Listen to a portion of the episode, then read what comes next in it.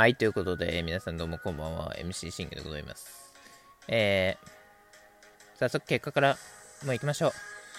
えー、オリックス対日ハム、えー、札幌ドーム3連戦の2戦、2戦目、結果、5対0。折り乾杯。言葉が出ない。はい。えー、本当にね、あの、言いたいことは山ほどあります。では、その山ほどあるというね、あの、ね、ことを順番に今からね、語っていきたいなと思っております。はい、それではね、え、負け試合の方を振り返っていきましょう。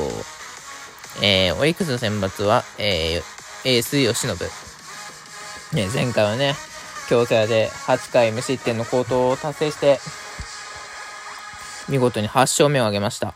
そして今日9勝目を目指しますというね。えー、対する日ハムは、え、伊藤博美。えー、日ハムの若きエースというね、感じですけども、あの、今年は本当に、なんだろう、僕が見てるんですけど、あのー、見てる風には、あのー、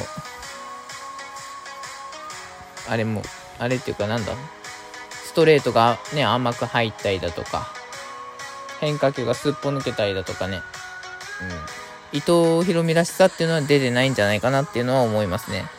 だから、まあ、実質もう初回で3点取れたらもう今日は吉信を抑えてくれるだろうと思ってました。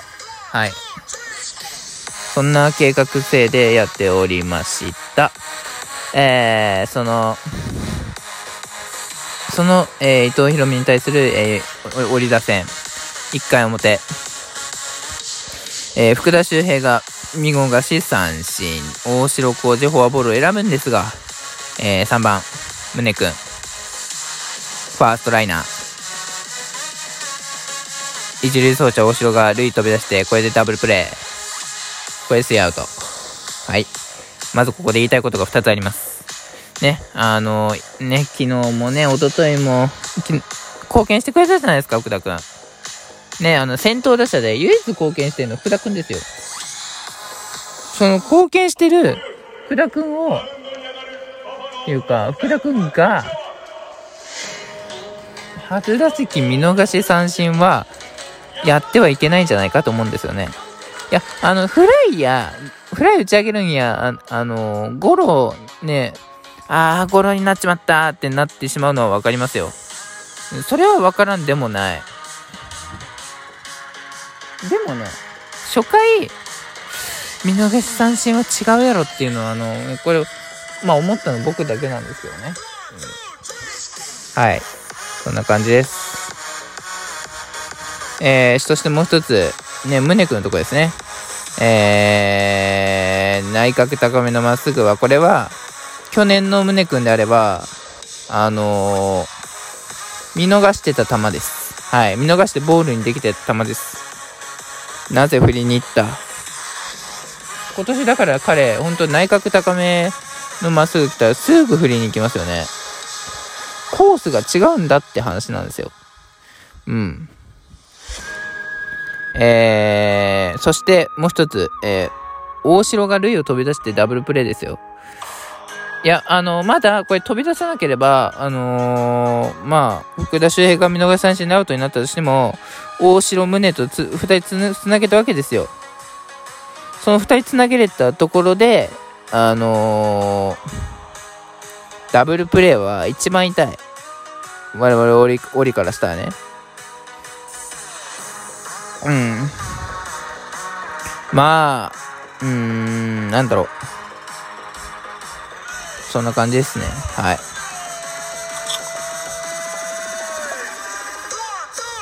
はい、ということで、次行きましょう。えー、1回の裏、えー、吉信の立ち上がり、えー、石井勝成全く反応できず見逃し三振に取るも、えー、2番近藤に内角目のまっすぐをセンターへ運ばれてヒット、えー、野村にもヒットを浴びます。はい、これで1、3塁です。えー、続きまして4番、松郷。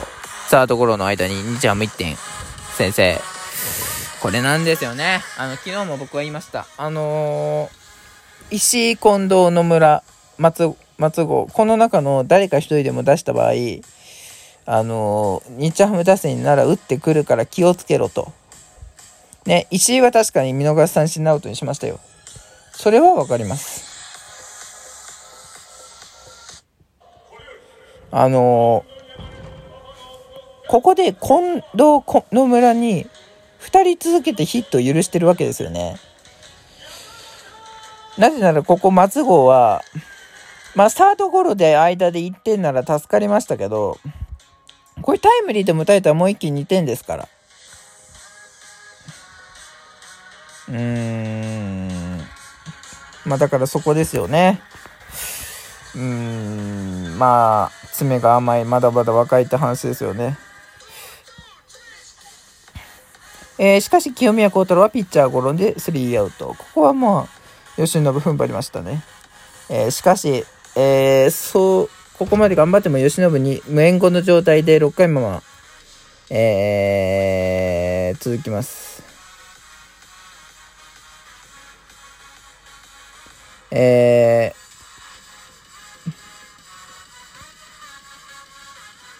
ー、うん、そんな感じですね。えしかし、吉信も、えー、なんと5回まで、2回以降は5回まで無失点ピッチングを続けました。はい。これはすごかったですね。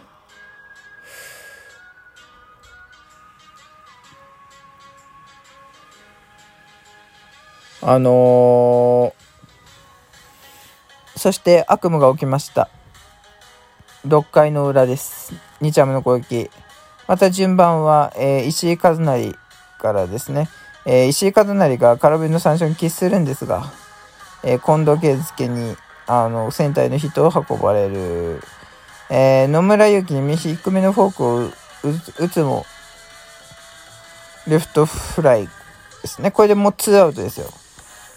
調子がいい時の吉信だったらもうここで次スリーアウトパンって簡単に取れるんですよね。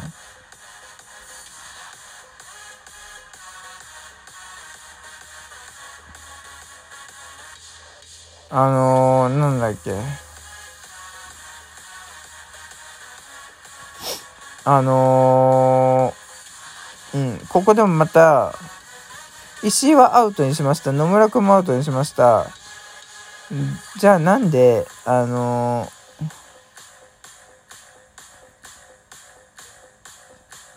ー、じゃあなんで、ここで2失点するのかって話なんですよ。この2失点はね、痛かったよな。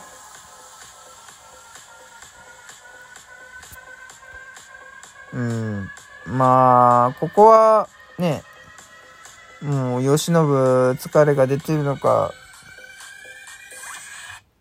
何かしらのね、あれはしてましたけど、まだ行きますみたいなことは言ってましたけど、僕から見て、さっきの吉信、っていうか、もうこの回の吉信は、もう、あのー、なんて言ったらいいんだ？あまり調子が良くないように思いました。あの、ストレートもあんまし入らないし。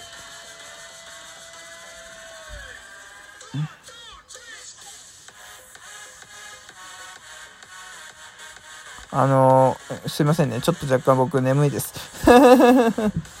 えー、次行きましょう。えー、そしてこの3点、痛い痛い3点が終わった後に、7回の裏も痛い痛い2点が待っていました。えー、7回も吉信に無援護はございません。無援護です。えー、7回、なんと、宇佐美慎吾がツーランホームラン、あ、違う、ソロホームランで、これで4対0、さらに突き放されました。うん。そして突き放された後に、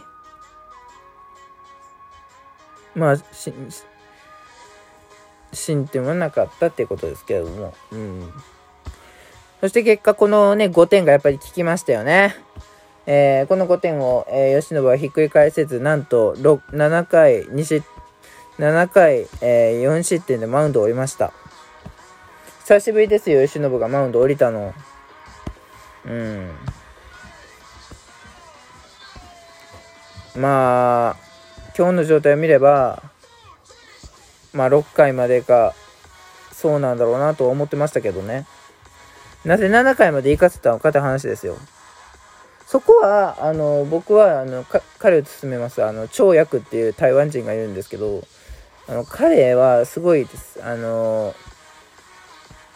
うん。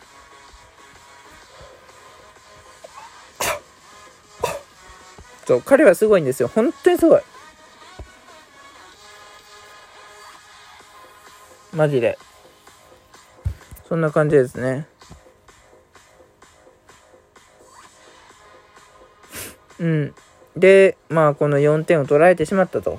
じゃあ、折り出しとしてはどうするのかって話なんですよ。まあ、少なくともね、同点すればチャンスありましたけど、まあ、同点無理かと。まあ、負けるのであれば、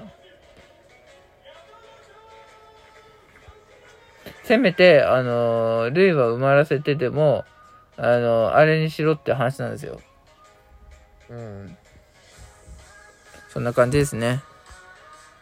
さあ、11分になりましたということで、そしてこの5点が効いて、結局、吉信は4敗目を喫しました。え、我が檻はこれで2連敗ということでね。うん。あの、正直に言いましょう。え今のオリックスは、え暗黒、暗黒期です。えー、最暗黒時代突入です。ね、これだってそうでしょ。あの、山岡くんでも負け、吉信でも負けた。もう後がありません。えー、明日は、幸也が投げます。ね、幸也の覚醒にもう期待しましょう。ね、えー、杉浦を見事捉えていただけるように、ね、応援しております。バイバイ。